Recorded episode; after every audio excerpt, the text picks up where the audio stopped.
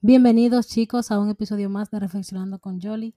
Gracias por siempre estar aquí con nosotros, por compartir el contenido y por todos sus comentarios. Lo voy a recordar temprano para que no se me olvide porque al final del episodio siempre se me va. En cada descripción de cada plataforma están los links para que usted vaya y aporte. Si usted entiende que el proyecto vale la pena, aporte lo que usted entienda Em, compártanos, por favor.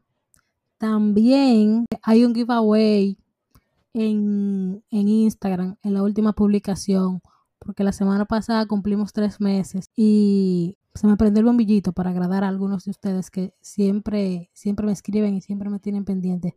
Ya saben. Vamos a entrar en materia ahora. Hoy tenemos a la licenciada Ángela Melina. Vicente está con nosotros. Melina, bienvenida. Muchas gracias. ¿Cómo estás, Rosemary? Yo estoy bien, gracias a Dios. ¿Y tú? Muy bien, qué placer hoy estar contigo compartiendo este espacio, la primera vez después que salimos de la universidad. Sí, tenemos mucho tiempo sin hablar nosotras realmente. Pero yo siempre sigo mucho tu trabajo, te veo bien activa en ese sentido, concientizando a la gente, como debe ser. Es la idea, necesitamos seguir aportando. Así es. Eh, Melina, dile a la gente que tú eres, quién tú eres, háblale un poquito de ti antes de entrar en materia. Pues le comento, yo soy psicóloga clínica, tengo una especialidad en psicopedagogía social, trabajo terapia individual con población adulta, soy charlista, soy comunicadora, actualmente trabajo en un programa de televisión llamado Género y Sociedad por el canal 34 los domingos a las 5 a 6, así que los espero ahí. Pues yo soy mujer, soy atrevida, soy extrema, soy proactiva, me describo como una persona empática, solidaria y un montón eso a mí me consta, eso a mí me consta. Yo doy fe y testimonio de que eso es así. Claro que pues bien, eh, yo cuando le escribí a Melina, le di, le di banda abierta a ver si ella quería hablar de un tema en específico, aunque yo tenía el mío ya, ya yo lo había elegido. Y ella me dijo, no, no, no, vámonos con ese. Y vamos a hablar hoy de la autoestima, pero de una manera, qué sé yo, digamos, más crítica, de una manera más conceptual. No. Para aclarar esas ciertas eh, lagunas o ciertas dudas o incluso aclarar, eh, concientizar, digamos, es la palabra, em, sacar de la ignorancia a muchos que utilizan el concepto, utilizan las variantes del concepto de una manera errónea. Así es, tenemos mucha desinformación con relación a lo que es autoestima. Y hoy estamos aquí para eso, para aclarar qué es exactamente autoestima y qué tanta influencia tiene en nuestra vida. Pues vamos arriba. Vamos arriba, Melina, entonces, ¿qué es el autoestima? Bueno, tú sabes que me gusta mucho una definición que es muy cortita, muy, muy fácil de decir. La autoestima es el estigma que yo me tengo. Es el aprecio, es la valoración, es la consideración, es el quererme. Eso llamamos autoestima. Eh, más que todo son un sistema de creencias que se van desarrollando a medida que vamos teniendo interacción con las demás personas. Pero de este término me gusta una parte importante, que es que la autoestima no tiene que ver nada con la realidad. Y ustedes dirán, ¿cómo, cómo así que la autoestima no tiene que ver nada? Exacto con la realidad? Pues le comento. Ustedes a veces dicen, yo soy fea y alguien te ve bonita. Y alguien dice, mira, tú eres bonita. O dicen, yo no, yo creo que yo no tengo creatividad. Y de repente alguien te dice, mira, pero qué creativa tú eres. Pues ahí viene el tema de cómo se trabaja la autoestima y que no tiene que ver nada con la realidad. La autoestima es la percepción, es cómo yo me veo a mí, que independientemente tiene que ver con lo que yo en realidad soy. A veces soy bonita, pero no me considero bonita y ya entonces no me muestro como bonita. O mejor dicho, no me arreglo, no me doy tratos porque no me creo ser bonita. Y así viene trabajando la parte de la autoestima, que son percepciones más que todo. Me llama la atención que tú dices el estigma o el cuánto me quiero, si mal no recuerdo fue el término que utilizaste. Sí. ¿Cuál es entonces la diferencia entre amor propio y autoestima? Que aunque yo la sé, probablemente quien nos escuche no la sepa, entonces ilústranos. Tú sabes que en cierto aspecto van de la mano el amor propio con la autoestima, porque decíamos, la autoestima em, es una valoración que yo tengo de quién soy. Lo que pasa es que a veces confundimos el término de amor propio cuando digo em, yo me quiero, pero entonces no me valoro. Entonces ahí viene la parte de qué tanto es querer y qué tanto es valorar es ahí donde tenemos que hacer la pausa. En una, tú eres consciente de lo que sientes y que en realidad eh, lo estás viviendo y en otra, pues más que todo es de lo que recibes del medio, que va formando eso quién eres y va a depender de las personas que están a tu alrededor. Que ahí viene la parte de la autoestima. Ok. Entonces, ya que tenemos el concepto de autoestima, eh, bastante claro y bastante práctica la definición que diste. ¿Cuáles son las características de, la autoestima? A ver, la autoestima tiene diferentes componentes. La parte del auto, por ejemplo, del autoconcepto. ¿Qué pienso de mí misma? Cuando me describo, ¿qué es la definición que yo doy? También viene la parte de la autoimagen, que tanto me aprecio, cuando me miro en el espejo, me gusta eso que estoy mirando. Qué tan merecedor me siento, si me premio, si me doy gustos. Eh, la autoeficacia, qué tanta confianza tengo de mí misma, si me creo capaz de hacer ciertas cosas. Todo esto va componiendo la parte de la autoestima. Si tenemos algunas dificultades en esta, por ejemplo, en la autoimagen, pues no me voy a querer mostrar al mundo, me voy a reprimir a la hora de estar en un público porque quiero tapar algo que no me gusta de mí. Asimismo, si no confío en mis capacidades, pues yo hoy no estaría aquí exponiéndome ante ustedes, porque sería eh, retador porque el miedo a lo que ustedes puedan pensar de mí hace que yo no me atreva a hacer todo este dicho, tipo. ¿Sí? Que dicho sea de paso, y perdóname que te interrumpa, eh, yo no sé si los chicos lo notarán, pero yo noté que tu nivel de, de autoconcepto es bastante notable, e, es bastante alto, o digamos que está bastante equilibrado. Por, el, por ejemplo, como tú te presentaste, ah, soy Ángela Melina, soy eh, solidaria, soy esto, soy aquello, tal, tal. Y conchale, la forma en la que tú lo sabes, lo dices de manera concreta y tú lo conoces y lo admites, que hay esa otra cosa, hay gente que tiene cualidades y no las admite. Pero tú sabes, eh, Rosemary, que eso viene mucho de conocimiento, es mucho de autoevaluación.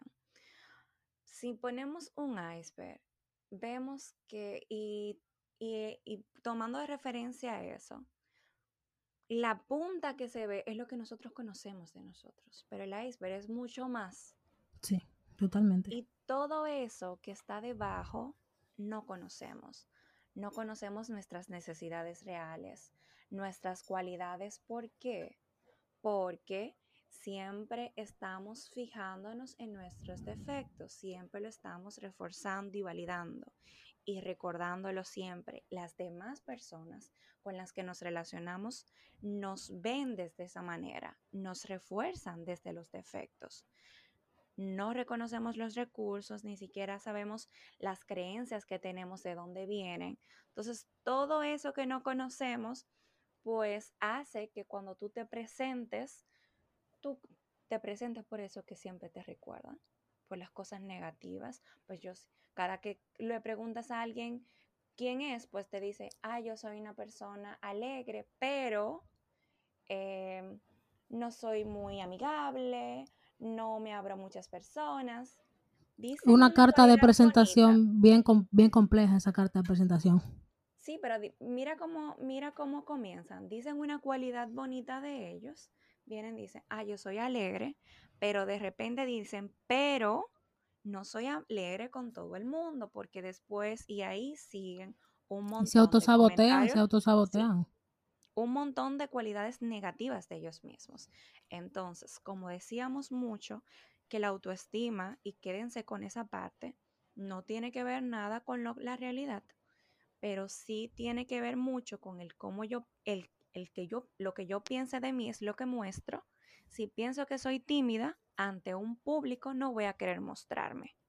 Por eso tenemos que trabajar en la parte del pensamiento para yo poder eh, trabajar esa parte, porque independientemente, si digo que yo no tengo valor, pues no voy a defender ese valor porque no lo creo no creo en ese valor que tengo y lo que no creo no lo defiendo. Así es. Nos quedamos, eh, antes de entrar en ese tema, en cuáles eran las características que, o sea, tú terminaste de autoconcepto, autoimagen. Ok, entonces, ¿cómo yo, me voy a, a poner de ejemplo, cómo yo, Rosemary, en caso de tener temas con el autoestima o tener una autoestima destruido, ¿cómo yo construyo un buen autoestima? Ver, lo primero para construir una autoestima es, es tu saber el cómo se forma, para sacar de raíz todo eso. Necesito saber que mis padres, los estilos educativos de mis padres, influyen mucho en la percepción que yo tengo de, de mí misma si los estilos de nuestros padres han sido autoritarios, pues, y me han enseñado siempre a seguir, tú tienes que hacer esto, tú tienes que hacer lo otro, pues en la vida adulta yo voy haciendo eso mismo, sigo buscando personas a las cuales seguir y sigo limitándome, porque ahí viene la parte. Si a mí me han dicho, tienes que ser obediente, yo entenderé que yo no puedo defender mi identidad. Si me dicen, no cuida la manera en la que hablas, yo tal vez no vaya a defender mi, no vaya a defender mi identidad porque entienda que puedo hacer sentir mal a la otra persona. Entonces me enseñan siempre a ser educada, a no hacer sentir mal a las personas, pero a limitarme siempre. Pero básicamente tú no vas a tener criterio entonces. No, es que no hay una referencia, porque es lo que me están enseñando, me están diciendo, mira, tú tienes que comportarte de esta manera. Eh, las personas tienen que hablar bien de ti. Cuando vas a una casa, tú tienes que ser educada, aunque tú no eres educada. Tú tienes que mostrar, tú tienes que aparentar algo que tú no eres por agradar, por caer bien. Mira, esa actitud no le va a gustar a fulanito. Y ya ahí, entonces tú vas eh, entendiendo, ok, no puedo ser quien yo soy con todo el mundo mira cómo va trabajando un pensamiento. Algo que me dijeron, no puedes ser con todos como tú eres, porque todos no te van a entender. Y ya ahí entonces yo me voy limitando. Yo voy a buscar un círculo cerrado con quien ser. Y casi siempre soy con una persona o no soy con ninguna, porque siempre tengo esos miedos de no voy a cajar, voy a caer mal, todos los mensajes que nos dan también influyen. Eres bruto, no sirves, no haces las cosas bien, no aprendes. Todos esos mensajes te trabajan. Pero tú sabes que, como digo yo, reconocer que las otras personas tienen influencias en la formación de quién soy o de quién percibo que soy, tiene mucho que ver con el adulto que soy hoy. No, le, no me puedo quitar responsabilidad hoy de eso. Así es. Mis padres no me enseñaron a defender quién soy, pero eso no quiere decir que tú hoy no puedas defender quién eres, porque ya tú estás, ya ahí viene una parte de responsabilidad. Por un adulto ya. Claro, a partir de ahora, ya que tú eres adulto, tienes que trabajar en eso. Como me dices tú, ¿cómo vamos formando la autoestima? O sea, ¿cómo vamos construyendo una autoestima sana? Lo primero es reconociendo, identificando de quién aprendiste todo eso y perdonarlos. Necesitamos sanar las relaciones con las personas. Mira, mira cómo entra el perdón así, sin nadie esperárselo. Porque en cierta forma, eh, y me ha pasado con personas que he visto casos así, que son de X forma, pero eh, ellos no, ven un poquito más allá por el hecho de que se quedan ahí postrados en yo soy de X forma porque a mí me enseñaron tal cosa o porque en mi casa tal cosa. Claro. Y, no se dan como la, el chance o el beneficio de la duda a sí mismo de, de yo puedo ser diferente o yo puedo, o, yo puedo hacer otra cosa. No se dan el chance como de avanzar, tú sabes. Es bueno que identifiquen, mira, a mí no me enseñaron de, este, tal, de esta forma, pero a ti no te enseñan a manejar y tú aprendes cuando adulto. Claro. A ti no te enseñan a socializar, a tomar y tú aprendes a tomar cuando adulto. Sea por decisión, eh, sea por gusto o por necesidad. Y estoy hablando en este caso de, de manejar, no de tomar alcohol. Sí, sea, son un montón de cosas que a nosotros no nos enseñan y después nosotros decimos, mira, yo quiero aprender esto. Y lo aprendes. A mí tal vez no me enseñaron idiomas cuando pequeña, pero eso no quiere decir que yo hoy si, eh, lo considere como parte de un aprendizaje porque sé que lo necesito en un momento. Exacto. Necesitamos hacernos conscientes de que hoy so eres adulto, hoy eres tú el responsable de la vida que mañana quieres tener, independientemente de lo que hayas vivido. Claro, porque está heavy. Lo que te pasó atrás sí es responsabilidad o probablemente sea responsabilidad de quien te hizo el daño, porque por ejemplo, quizá tú seas un niño, quizá no estaba en tus manos o algo por el estilo, pero hoy no es responsabilidad de esa persona ni que tú cargues con un dolor hacia esa persona ni que tú no quieras avanzar por lo que te hizo esa persona, porque de eso se trata, como tú dices, sanar, y ahí entra el perdón y ahí entra el superarlo. Sí, y, lo que tú decías, ok, eh, no aprendí, pero todavía estoy en la posibilidad de aprenderlo. Además, identifico qué quiero para mí.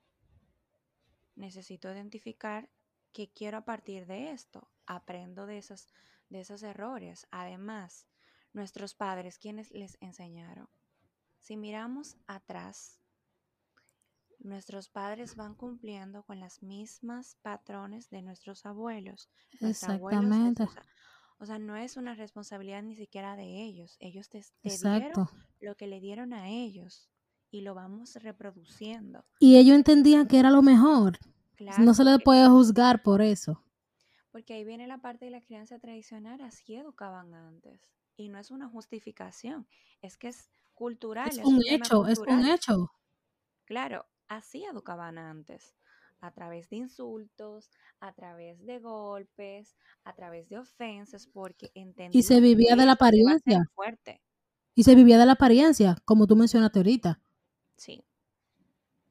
Entonces, echarle la culpa a nuestros padres, tendríamos que también echarle la culpa al abuelo y así viceversa. Pero buscando culpables no solucionamos nada. Ya identificaste cuál es la dificultad, cuál es el problema que no aprendiste, pues resuélvelo. vamos a, vamos a solucionar eso. Vamos a solucionar. Vamos a hacernos conscientes de que hoy podemos. Claro, totalmente de acuerdo. De, nada vale, o sea, eh, ¿Por qué? ¿Cuál es la necesidad de tú quedarte eh, estancado en una situación que es evidente que te causa dolor?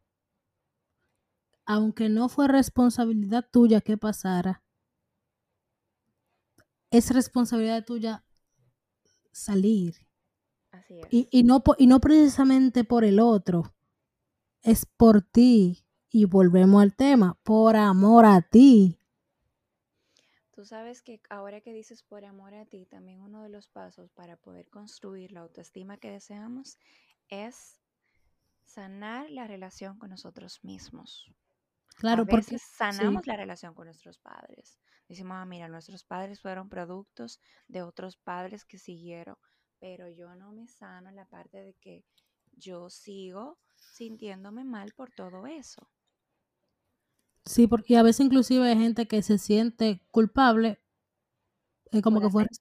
Exacto, y, y que fue, y, o sea, que ellos son culpables porque ellos dejaron que pasara. Y cuando viene a ver, no, viene al caso ni siquiera. No, es que buscar culpables al final te centra en un problema. Te centra en pensamientos negativos. No te aporta a el avance. Te queda en retroceso. Te quedas en un pasado. Que un pasado que si no lo superas, lo sigues arrastrando. Lo que no superamos en la infancia, lo seguimos arrastrando a la adolescencia.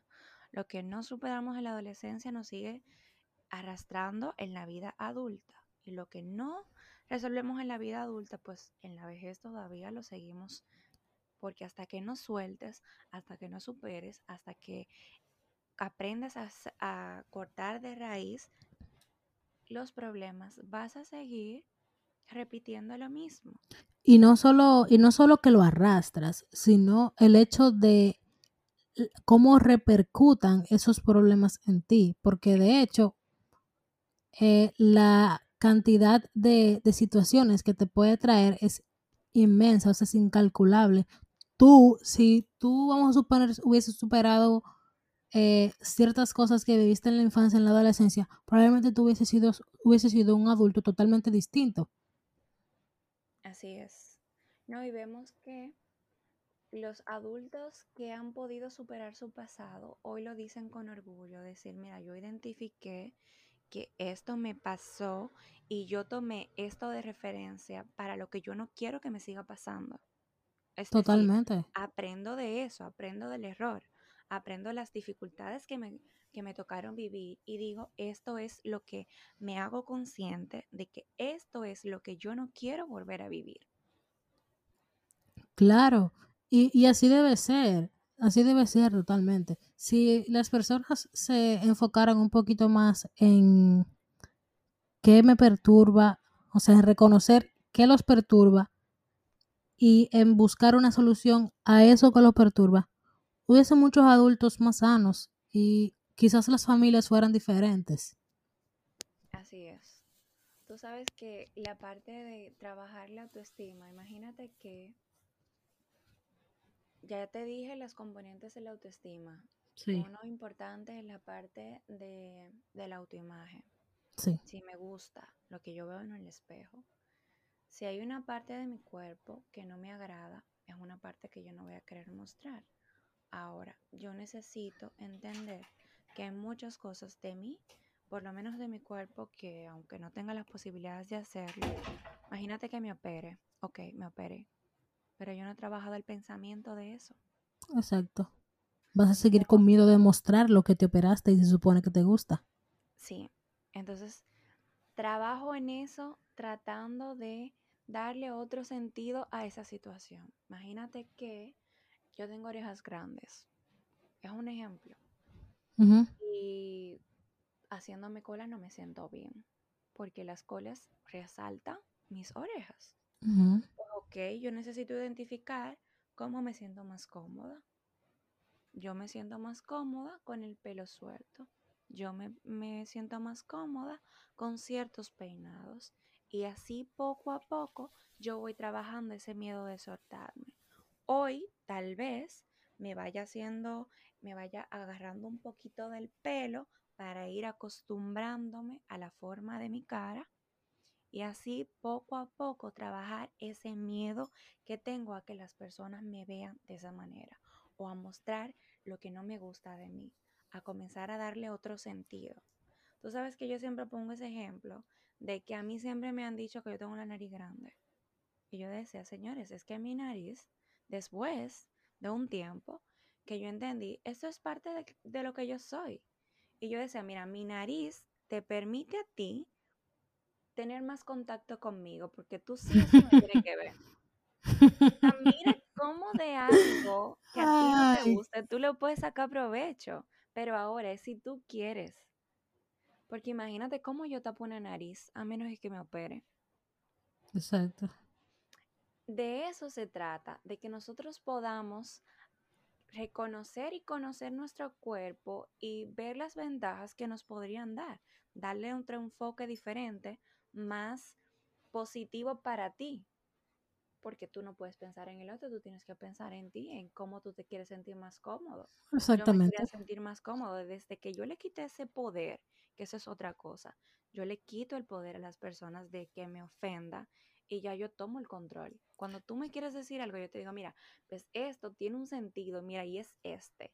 Automáticamente tu comentario se de, eh, no te Claro, exactamente. Tú sabes que ahora que tú mencionas ese, ese comentario, me hace mucho ruido eh, y, y pienso en estas chicas que por complacer a su pareja o whatever, se, o a un tercero, se, se hace un aumento de seno, se hace un aumento de glúteos, se hace un aumento de esto, se arreglan aquello, aunque ellas, aunque ellas se sientan cómodas.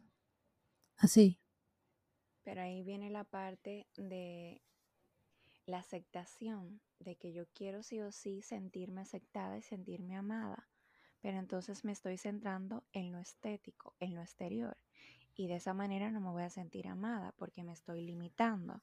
Es importante, si tú te quieres hacer un arreglo porque tú así lo deseas, independientemente, no tiene que ver con tu, con tu autoestima. O sea, tú perfectamente puedes decir, yo quiero mejorar tal cosa, yo me quiero hacer esto, pero que de esa cirugía no va a depender, que eso es el error que cometemos, que entendemos que porque yo me haga ese arreglo, que es exterior, que no tiene que ver nada conmigo, ayudará a mi situación. No.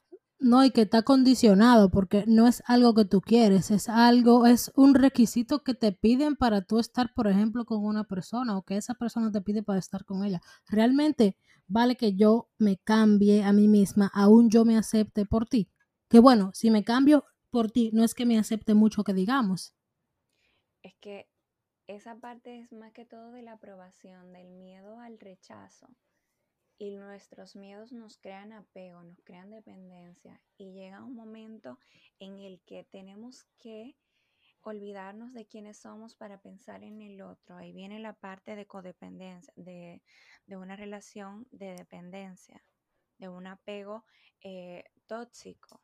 Sí. Donde me pierdo, donde necesito ser lo que la otra persona es para que él se sienta bien. Y hacer que el otro se sienta bien hace que yo no me sienta bien. Porque te estás limitando, no estás siendo tú. Automáticamente dejas de ser. Totalmente. Trabaja en eso. Lo que esta persona me pide, ¿lo puedo hacer sin afectarme a mí?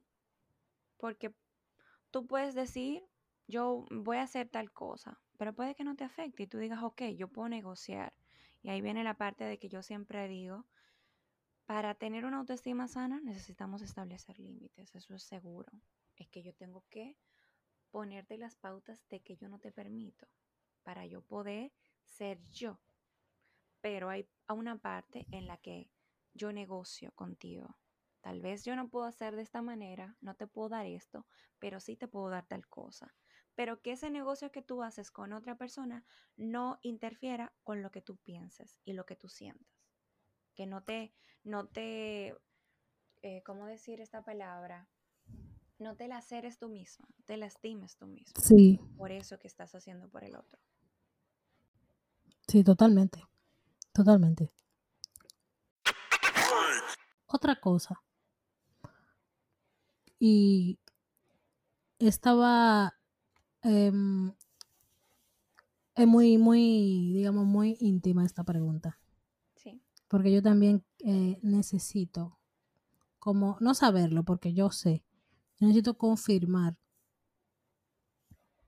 cómo yo sé que tengo una buena autoestima, una autoestima equilibrada tú sabes que no hay un parámetro como tal de decir, mira, que esta persona eh, tiene una autoestima alta o baja, porque estamos hablando de percepciones. Y las percepciones dependen mucho del sistema de creencias que tenemos. sí que es verdad que ahí viene la parte de, no vamos a decir alta o baja, sino una autoestima sana o estable. En la que tú puedas decir, puedo ser yo, puedo mostrarme como soy sin temor a que otras personas no le guste quién soy. Puedo perfectamente decir no cuando no quiero. Y ahí te va mostrando que tienes una autoestima adecuada, que estás defendiendo la parte de tus límites. Puedo perfectamente decir no te voy a acompañar sin no sentirme juzgada. Alguien me puede hacer un comentario de mí y yo no entenderlo como mío. Y ahí viene, porque las personas que tienen una autoestima baja, que tú me digas que soy fea, trabaja tanto en mí que yo pienso en si soy bonita o soy de verdad fea. Te, hace que te cuestiones bastante. Entonces, si lo que las personas digan de mí hace que me cuestione, quiere decir que mi autoestima está flageando, está inestable. Si lo que tú digas de mí, yo lo atribuya a ti, ahí quiere decir que yo tengo una autoestima eh, estable. Yo, de, yo diga, eso es porque tú piensas así, eso es porque tu estereotipo de mujer perfecta es así, yo tengo otra definición de lo que es esto y ya yo ahí los comentarios que tú, que tú digas sobre mí lo vaya atribuyendo a tu persona, pero no que no tiene que ver nada conmigo, pues que me sigo defendiendo, que sigo teniendo ese poder en mí y no te lo estoy dando a ti. Esos indicadores dicen, es una persona que tiene una autoestima, una persona que confía en sus capacidades, que retadora, que busca proyectos nuevos. Tú sabes que la autoestima, escuché por ahí a alguien decir que es tu motor, es tu guía y de acuerdo a la autoestima que tú tengas, así mismo son tus finanzas. Mm. Porque tú cuando tú eres una, persona que tiene una autoestima flageada, una autoestima eh, inestable, segura, pues tú te conformas con lo que hay y dices, eso fue lo que me tocó. Wow, pero eso está súper interesante. Sigue, sigue. Eso fue lo que me tocó vivir, pues con eso me quedo. Pues cuando tú tienes una autoestima sana, tú puedes decir, yo puedo conseguir más de esto porque yo tengo las capacidades para esto. Reconoces cuáles son tus capacidades y la potencializas. Y dices, yo puedo conseguir más cosas porque yo conozco mi potencial y sé que si el momento en que decida mostrar quién soy y mostrar las cualidades que tengo, voy a conseguir más cosas. Y así apuestas a ti. ¿Sabes que me gusta una frase que dice que cuando tú tienes la confianza en ti, tú tú ya tú tienes la batalla doblemente ganada. Y decía que cuando tú tienes confianza, ya tú has ganado antes de iniciar. Antes de iniciar la carrera ya tú ganaste, porque tú confías en eso. Cuando yo voy a un trabajo, yo me muestro segura y le digo, mire, claro. yo soy la persona indicada para este puesto, porque yo le voy a dar a esta empresa esto, porque yo le voy a traer más clientes, porque yo le voy a mostrar a usted que los procedimientos se pueden hacer de esta manera. Las personas me dan el trabajo. claro, porque que... Yo negociar contigo y decirle, mire, deme un poquito más, que yo le voy a traer más beneficios, yo usted verá. Sí, sí, es que, o sea, aunque, aunque no sea así, tú con, el verbo la, la convence, te dan el trabajo. Claro, porque tú proyectas seguridad y eso es lo que la gente busca. Claro, y por eso dice que la autoestima tiene que ver mucho con las posiciones en las que estás, en el dinero que, eh, que obtienes. Porque cuando tú crees en tus capacidades, tú las desarrollas. Tú intentas, en la medida de lo posible, echar para adelante y buscar los recursos de donde sea que venga. Porque tú sabes cuáles, qué cosas haces que te puede ayudar a conseguir eso. Wow, sí, súper. Em, mira, en otro orden, yo cuando estaba, yo estaba dándole para arriba a Instagram ahí, me topé con una cuenta de una profesora X que tuvimos en la universidad. Y ella posteó esta frase. de Rogers. La curiosidad, la curi- perdón. La curiosa paradoja es que cuando me acepto como tal soy, entonces puedo cambiar. ¿Qué opinión te merece esa frase? Cuando... Te, re- te repito, te repito. Sí, por favor. La curiosa paradoja es que cuando me acepto tal como soy, entonces puedo cambiar.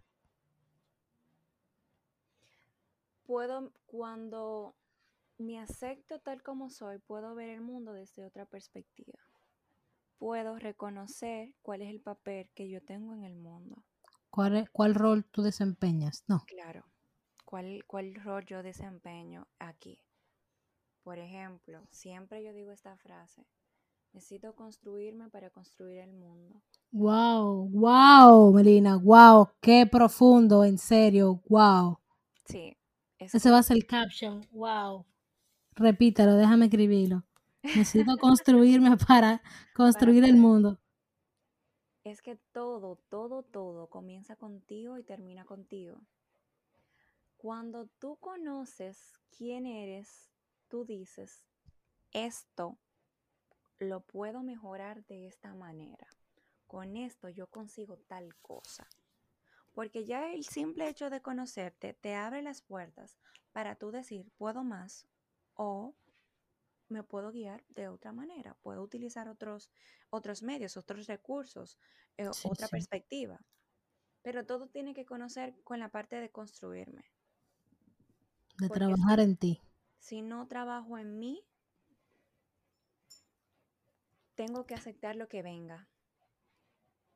Yo, Tengo, yo he oído, sí, y perdón, yo he oído y practico mucho de que eh, tu proyecto más importante eres tú mismo. claro. Es que todo el mundo tiene un proyecto personal tuyo. Tus padres, Rosemary, tienen un proyecto personal de quién es, de quién quieren que sea Rosemary. Tu hermano tiene un proyecto personal de quién eres tú, de quién quiere que seas tú. Tus amigos tienen un proyecto personal tuyo. Y todas las personas con las que te vas relacionando tienen un proyecto personal de lo que entienden que tú deberías ser de acuerdo al criterio que tengan ellos. Pero el key importante aquí es que Ahora, el tuyo es lo importante, ¿no? sí, entonces, ¿qué pasa? Cuando mi proyecto personal no está totalmente definido, yo no estoy trabajando en él, es, cua- o es como cuando vas en una carretera y alguien te dice, ah, mira, guíeme por esta dirección y tú vienes, uh, te devuelves y llevas a la persona. Tú tenías un norte, tú sabías para dónde vas, pero el norte tuyo no era tan seguro, tan confiable, que tú decides irte, tomar otra ruta y llevar a la otra persona.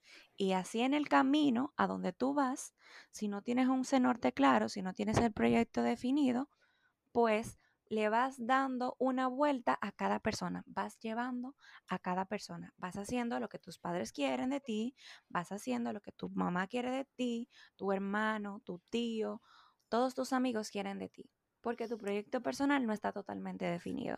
Cuando Así yo sé para dónde voy, que tú me pidas la dirección, yo te voy a decir, mira, doble a la izquierda, doble a la derecha y ahí vas a llegar, pero yo no te llevo, porque ya yo sé para dónde voy.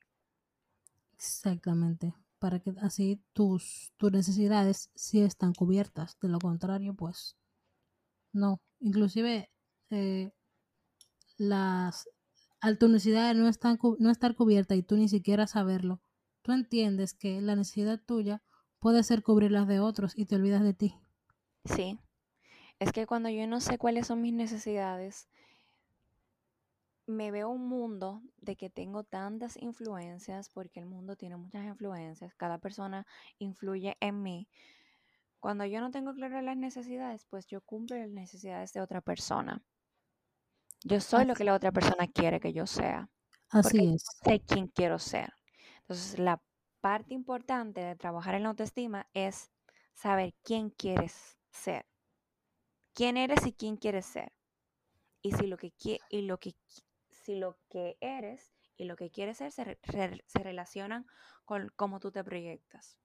Porque a veces digo, mira, yo quiero un carro, pero tal vez no es un carro que tú quieres. Pero tú, por las influencias del otro, quieres eso.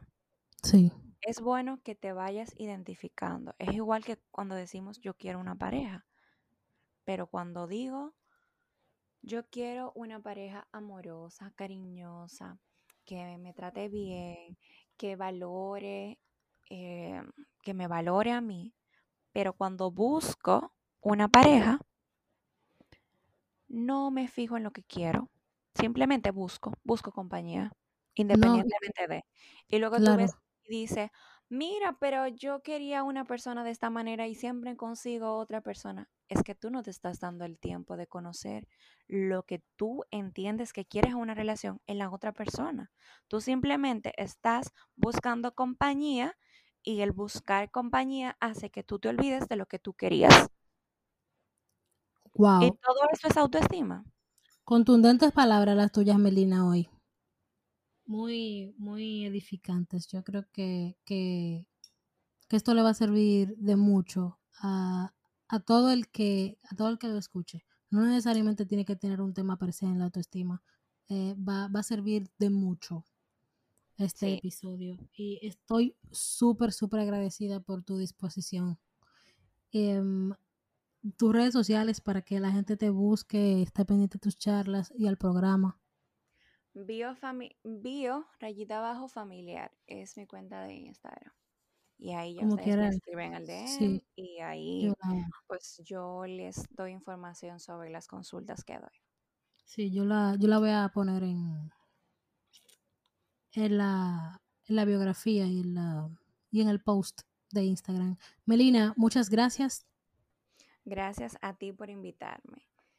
Señores, que están escuchando esto, recuerden esta frase. Construirme para construir el mundo. Todo comienza contigo y termina contigo. Identifica qué quieres. Y no eres egoísta por hacerlo así.